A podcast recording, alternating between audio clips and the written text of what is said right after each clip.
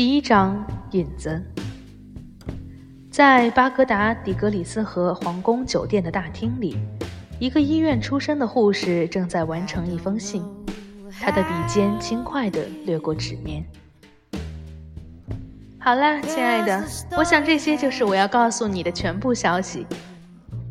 我必须说，能够见到他牵世界的一角是很美妙的事。不过拜托，最好每次都让我去英国的地方。你无法相信巴格达的脏乱，完全不是你想象的天方夜谭中那样的浪漫。当然，河面上的风景还是不错的，但是这个城市本身简直是一团糟，根本没有像样的商店。卡尔西少校带我逛了集市，当然了，我不否认那些地方挺古色古香，不过在我看来都是些没用的东西。而且他们还会在你的耳边喋喋不休地说着那些铜盘如何如何，听着让人头疼。反正我是不会用这些东西的，除非我相信我能够把它们弄干净。对铜盘子上的锈，你得特别留意才行。对于兰利医生提到的那份工作，一有消息我就会告诉你。他说，这位来自美国的先生现在就在巴格达，而且可能今天下午就会来拜访我。哦，应该是为了他的太太。据说他有些妄想，这是莱利医生的说法，他没再多说。当然了，我们都知道那通常意味着什么。但我真心希望千万不要是震颤性谵妄。虽然莱利医生嘴上没说，但是他的那种眼神啊，你明白我的意思吧？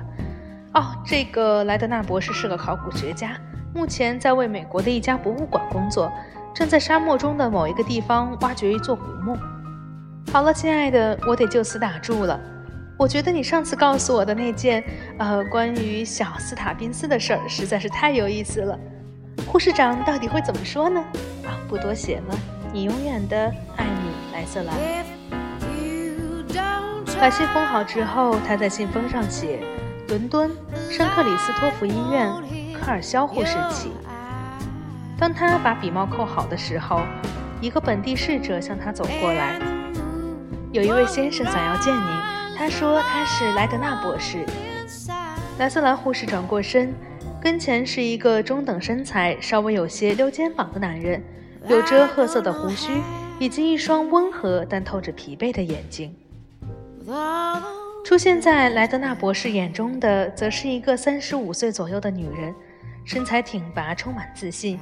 他看到一副愉快的面庞，一双蓝眼睛稍稍突出，满头褐发富有光泽。